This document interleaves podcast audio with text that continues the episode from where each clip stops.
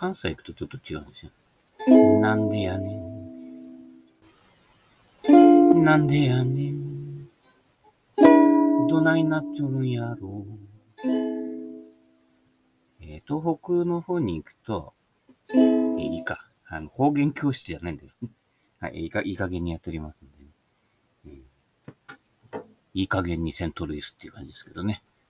えー、あ、セントルイスってね、えー漫才グループいましたけどね。二人とも亡くなりましたね。はい。えー、それから、えー、まあ、仏教とかね、心の方の、えー、いわゆる死というか、そういう方で、えー、あれ、どこの国だっけ？ティクナット藩というね、えー、いろんな、まあ、国連とかそういうところ行って、あの、平和活動なんかもしたりしたと思うんですけどもね、えー、よくは詳しくは知りませんけどね、まあ、その人のね、えー、本とかもね、紐解いたりだとか、あのー YouTube とか、あの、動画なんかもね、えー見たことがありますけどね。あの、結構ね、たと、例え話が面白いというかね、えー、なんかこう、一休さんと話してるみたいにね、あの、雲とかね、そういう水滴とかね、雨とかそういうのを例にとって、それはやがて自分のね、体の中に入ってきて、ね、で、おしっこで流れて、みたいなね、そういうこう、神羅万象の流れをね、こう、巧みにこう、例え話で話したりしてね、非常にわかりやすいというね、いうことでね、まあ、それは単純に仏教で言うと縁起というものですね。回り回って繋がっているんで、すべてのものがというね、えー因果応報ね、はい、えーということですけれどもね、まあ、因果応報っていうと大抵ね、シャバでは悪い言葉に使われますけれども、回り回って自分のところに帰ってくると。まあ、回り回らなくてもね、自業自得じゃないけれどもね、えーもうその場で帰ってるんです、瞬間的に。だって、この野郎と思ったその気持ちは常に自分のところにあるんですね。相手に向けたようだけど、必ず自分に対してやってることなんですね。だからだんだん自分が苦しくなっちゃう。で、自分がどんどん苦しくなると、あいつのせいだみたいな感じになってきて、余計こう、この野郎と思うんですよ。そうするとまた自分が苦しくなって、それでこうね、えードツボにはまって、ね、どっちゃんこですよ。はい。えーどんぐりコロコロどんぐりことね、お池にはまってふやけたよってね、それで終わっちゃうからね。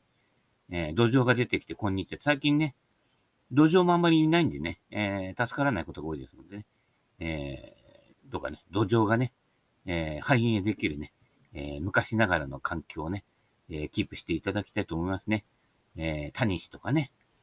あとあのね、多分ね、絶滅したんじゃないの？ゲ五郎とかね。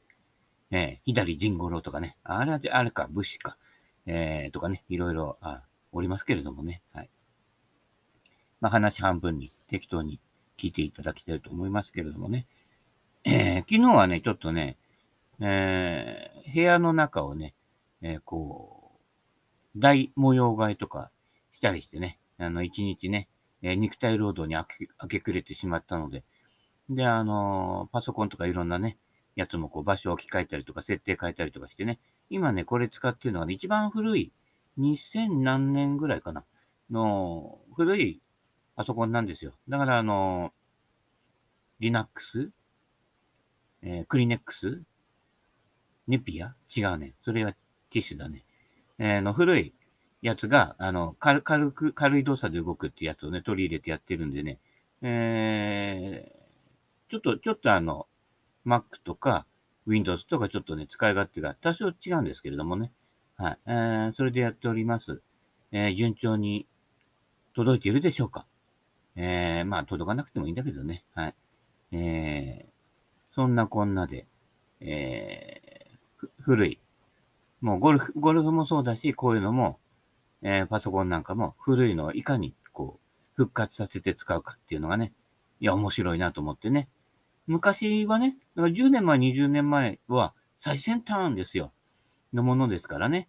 えーそこを、えー、ね、ドラえもんのタイムマシンに乗ってじゃないけれどもね、そこに戻ってね、えー、そこから10年、20年先に行った、そこから一旦戻ってまたやると、えー、最先端と思ってやってる時と、だいぶ違うというね。昔のね、えー、刀とかね、あの辺のね、300cc から 350cc のドライバーをね、もう一回引っ張り出して使ってみるとね、あれなんだよね、最新のね、えー、テーラーメイドより20ヤードも飛んじゃったよみたいなね、そんなお話になってくるわけですね。はい。そこが面白いところでね、えー、進化してる、進化してるとね、思い込んでるお前の頭が進化してないっていうね、話になってまいりますけれどもね。そんなこんなの、パンナコッタ、えー、ブッダの言葉。えー、もうね、だからブッダっていうのは特定の一人の人を選、あの、表すことじゃなくて、目覚めた人。ね。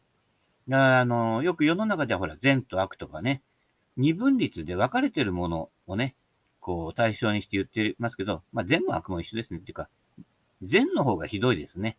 自覚がない状態。よく大人がね、道徳教育しなくちゃなんて言ってね、で、その道徳教育にね、引っかかる子供たちですよね。いわゆる良い子の状態ね。もう何の疑いもなく、こう言われたままを鵜呑みにしてね、あの、うなんてね、あの、ね、あの、長良川の鵜飼じゃないけどね、えー、魚加えたと思ったらね、あの、うなんて吐き出され、捨てられちゃってね、かわいそうですよね。食いたかったのに、みたいなね、えー、ああいうね、本を利用しておりますけれどもね、要は上飲みの状態ですよね。そ、そこはだから自分で考えない。あ、それは正しいんだとか思ってね。で、そういうやつが大人になって、ね、これが絶対的に正しいんだってなってね。で、そのまま年取ってじじいになってね、頑固親父になるっていうね。めんどくさいやつでね。で、頑固親父は最後にボケちゃってね。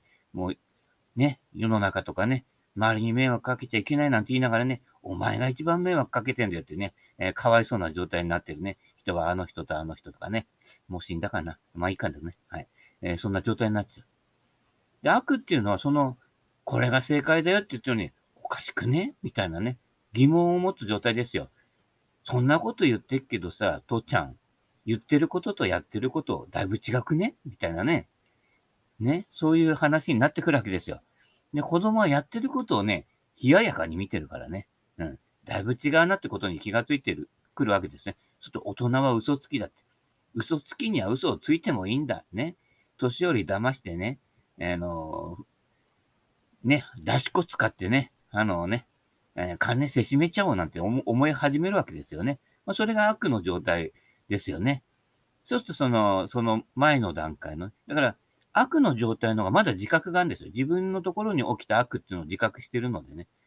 それでこうね、いわゆる人為的にやってるわけですけどね。ただ飲みにしてるバカよりはずっと考えるんですよ。だからあの、悪人って頭いいでしょ？バカは悪いことできないんですよ。悪いこと、ちくしょ困らせてやるなんて言いながらね、相手が喜んじゃうみたいなね、えー、逆のことやっちゃったりしてね、いい人じゃんなんて思われちゃってね、どんなに悪いことやってもいい人だと思われちゃったりしてね、おかしいな、みたいな感じでね、えー、なってしまうんですけれどもね。その悪の状態っていうのも、要はその善の状態の反発から来てるわけですね。ということは常に、えー、善を意識してると。だから自分の中にも善悪が残っていてね、えそれがこうね、えー、ぐちゃぐちゃしちゃうわけですよね。で、あの悪っていうのも、悪人同士で集まるんで不思議なことにね、ね、あの、善人の中にまみれないと。善悪ごちゃ混ぜにできないわけですね。あの、分野別に分かれるとね、あの、分野ベースっていうんですか？あ、それは分野ベースですね。はい。そういうことになるので、で、地味毛量の世界に入っちゃうと抜けられなくなるとね。えー、ね、あのね、薬物とかやって出所してきても、やっぱりまた同じようなね、えー、お友達がね、お、これやるよ、安いぜ、みたいなね、寄ってくるわけですよね。あの、六本木のあそこのね、角の路地のあたりですよ。はい。えー、私は知りませんけどね。はい。そうすると、また染まっていくというね。で、自分の中にその、常に、対象に依存してる。善に依存してるんですよ、悪っていうのはね。うん。なので、対象がないと寂しいの。心寂しいの。だから自分のこう、善はただのバカだけど、悪は自分の影に気がついてるわけね。で、その自分の影に振り回されちゃうと。ね。その孤独感とかね、そういったものから、弱さがね、どうしても出てきちゃって、抜けられなくなるというね。そういうことですね。はい。えー、で、その様子をね、深く見つめると。そうすると、善でも悪でもなく、ね、座禅の方でいう善に入ってくるわけですね。あれ、もしかしてこんな風にしてなってねえかと。俺が詐欺師になったのはあいつのせいじゃなくて、俺がそれに反発してこうなってこうなったんじゃねえかなみたいなね。あの、深い気づきにだんだんなっていくと、善も悪も一緒じゃねえかみたいなね。味噌もクソも一緒じゃねえかってなってね。だからといってクソ食ってね、味噌汁みたいにうまいかって言ったらね、それはうまくないんですね。あの、口から入るものとケツから出てくるものは別ですから、はい。逆にしても逆になりません。カルビーポテトチップスで100円は買えませんっていうね。藤谷美和子の昔のコマーシャルですよ。はい。えー、そうなってくるのでね。その順番はあるんですけれどもね。で、その様子を全体として捉える。だから全部の善になってくるわけですよ。座禅の善はね。えー、全体、全体を把握すると。そうなっている私の心っていうところを見つめ始めると、相手のせいにしてね、悪事を働いてるだけじゃなくなってくるわけですよね。あの、年寄りの万引きなんかもそうですよね。あああいう人ってやっぱ心寂しいんですよ。一人で暮らしていてね、もう話す相手もいないと。ラジオもテレビも飽きちゃったみたいなね。えー、車もそれほど、もうね、免許返しちゃって乗れねえみたいなね、感じになっていくと、ね、スーパーマーケット来てね、でね、昔と違って、スーパーで、スーパーのね、おばちゃんと井戸端会もできないと。そうするとなんかね、心に影が差し込んでくるわけですよね。えー、そ、そ、その辺で、えー、わかんねえだろうな、みたいな。ねわかるかな？わかんねえだろうな、って言っても、あ、じゃしっかりね、あの、カメラに映ってますからね。えー、で、時折警察官来ててね、あの、連れてかれるね、お年寄りの方がね、えー、いますけれどもね。孤独をね、超える術ね。そこはね、はい、えー、教えて信ぜよう。はい。ただし、同情するなら先送れ。いやいや、同情しねえよってね。はい。まあ、その辺はね、その辺はね、もう、だから自分で乗り越えていくしかないんですね。自分を見つめるということでね。えそのためのお助けがね、ブッダの言葉になるわけですからね。でブッダの言葉っていうのは、どの人から出てきてもいいんですよ。えー、ね、4歳、5歳の子供が思わずね、言った言葉にすごい真実がね、含まれてたりしてね。そういった場合は、その4歳児、5歳児の子供が、その瞬間、ブッダになってんですよ。その後、パッパラパーですけれどもね。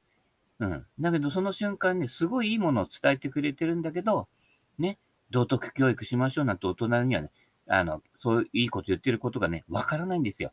俺の言ってることが正解だと思ってるからね。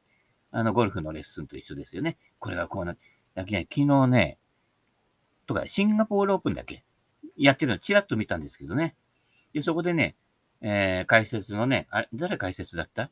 えー、誰かね、えー、竹小山さんかな？誰かな？わかんないけどね。えー、男子プロもね、結構ね、面白くてね、あのね、YouTube とかなんとかとかではね、結構あの、放送では言えないようなピーみたいなね、えー、こと言ってるんですよ、みたいなことを思わず言ってましたけどね。そ、それが面白いんだよね。実はね、結構ね、ああいういわゆるね、えー、トッププロ、えー、いわゆるツアーで活躍してきたプロなんかは、ちょっとね、そうじゃない業界に対してもね、なんかこうね、ちょっと感じてるとこなんか実際はあるんですよね。えー、そんなところをね、ほろっと言ったりしてるところがね、面白いわけですよね。だからやっぱりこう、自分でそういうのを築き上げてきた人と、ね、あの、成長が止まっちゃって、俺の考えは正しいんだって言ってて、生徒集めて教えてる人。別にレッスンプロをね、どうこう抽象するわけじゃないけれど、あ、そういう人も多いのかな、なんていう人がね、ちらほらまぶたに浮かんでくるのでね。そうすると自分のところでどんどん成長していって、あの、また新たな気づきがある人は、つまり常に教えが変わっちゃうので、そういう無責任なことできないなということで、しっかりね、奥義を極めてから、それから教えに回ろうっていうね、謙虚な姿勢を持ってるわけですからね。はい。なので、これが正解だってなっちゃうと、ね、さっきの言った道徳教育みたいな感じになっちゃうわけですよね。で、そうすると、お父さん、言ってることとやってることが違う。ね、あの、巷の教えま、ちょっとね、えー、一生懸命説明するんですよ。でね、これこうやってこうやるんだよ。あそうだよ。なんて偉そうなこと言って。で、自分がね、自分の打席、ね、戻って打つとね、シャンクしてんのね。ふふふみたいな感じですけどね。えー、ね、見本を示せないというね。えー、まあ、シンプルな話ね、フックとスライス高いと低いをね、打ち分ける練習をね、遊びながらやってるといいですよ。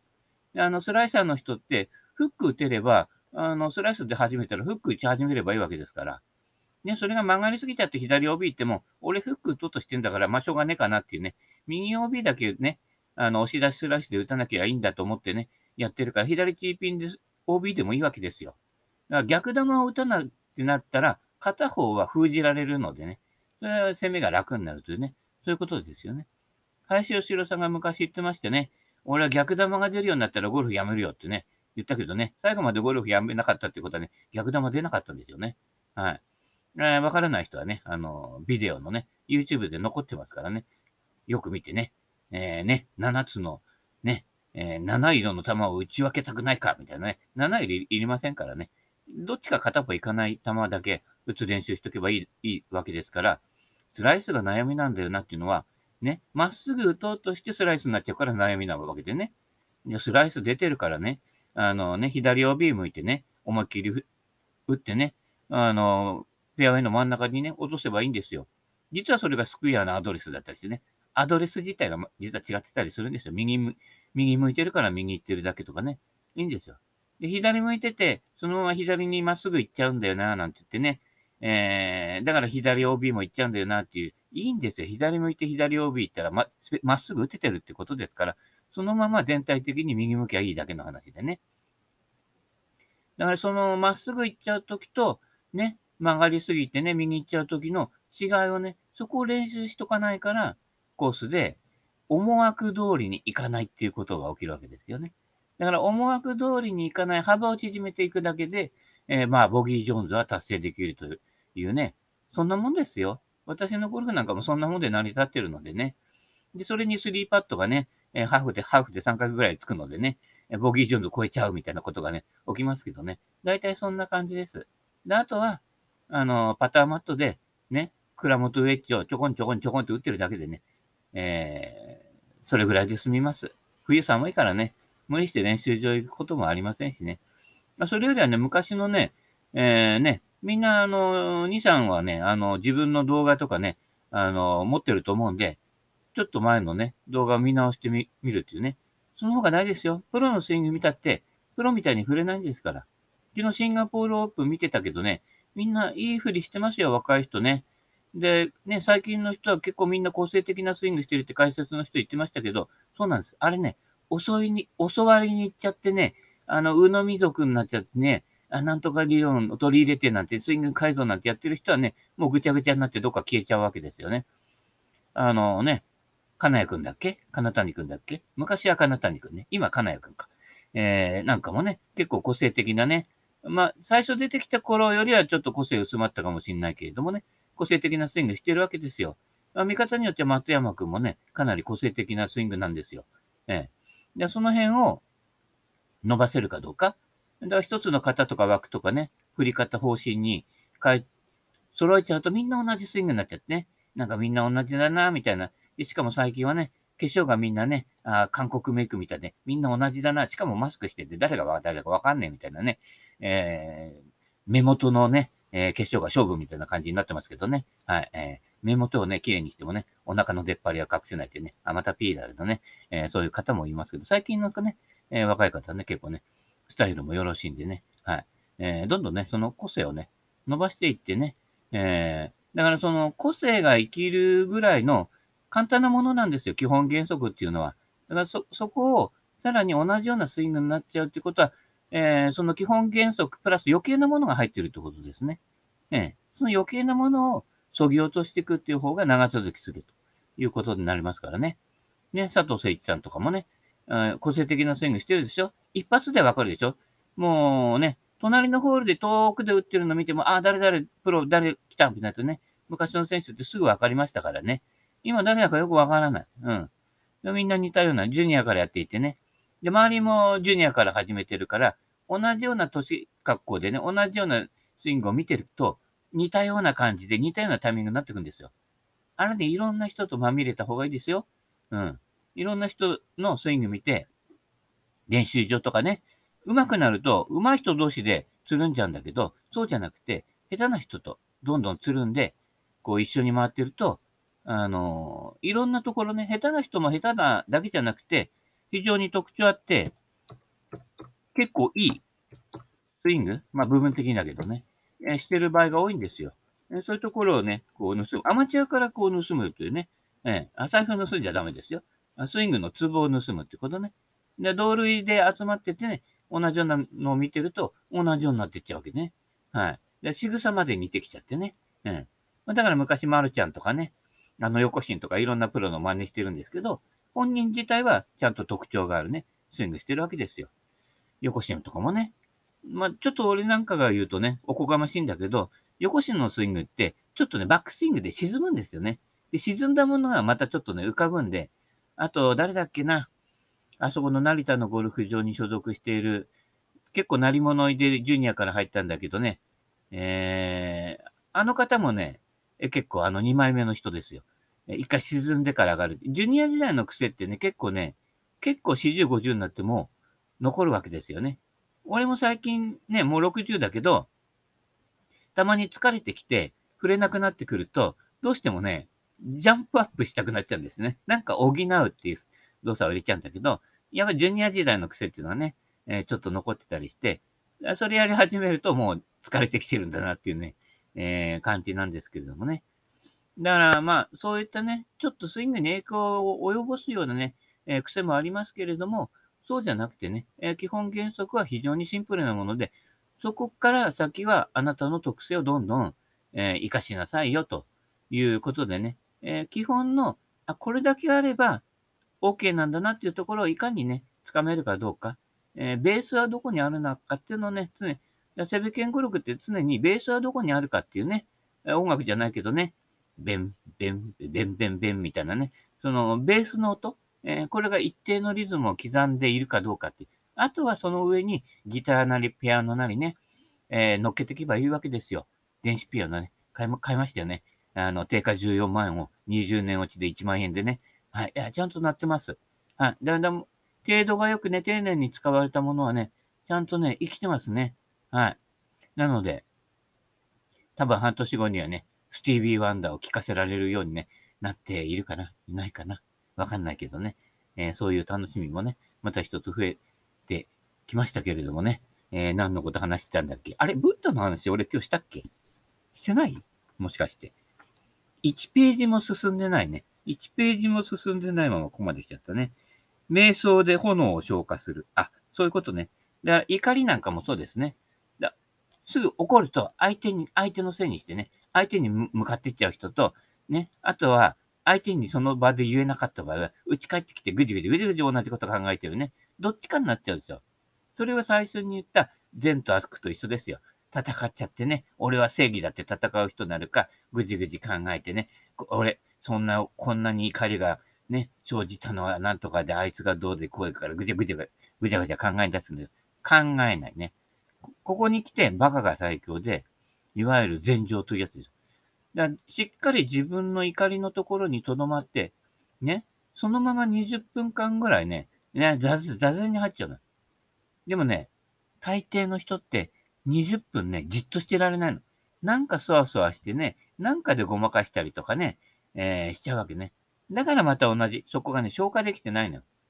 でま、だから毎度毎度、同じような人に同じような扱いを受けると、同じような反応を繰り返すわけですよね。それは全くね、進化してない。成長してない。ね。そうすると、どうしたらいいのかっていうと、そこを自分が起きているのは自分ですから、そこをズドーンと掘り下げていくわけですよ。温泉ホールがごとくね。はい。そうしていくと、ね、20分。えっ、ー、と、普通座禅っていうのは、えー、ちゃんとしたのをやると40分。40分もね、ずっとね、あの、笑いながら怒れる人っていないんですよ。ね。なんだバカ野郎この野郎ってあの、笑いながら怒る人いたでしょ？そう、それはなかなかね、続かないの。でも、その続かないのを続けていくと、ね、えー、悟りを開くわけですよ。向こうから飛んできた鉄砲玉をね、イナバウアーで避けるってね。あれはマトリックスか。えー、映画ですね。はい。そんな感じでね、あの、弾よりも早くね、えー、弾が飛んでくるのがね、えー、見えるというね、あの、スローモーションにできるわけですよね。はい。えー、そんな感じでね、何が起きるか、起きてるかを洞察するには、ちゃんとそういうアプリって、もともと生まれながらに自分の中に持ってるんだ、わけなんですよ。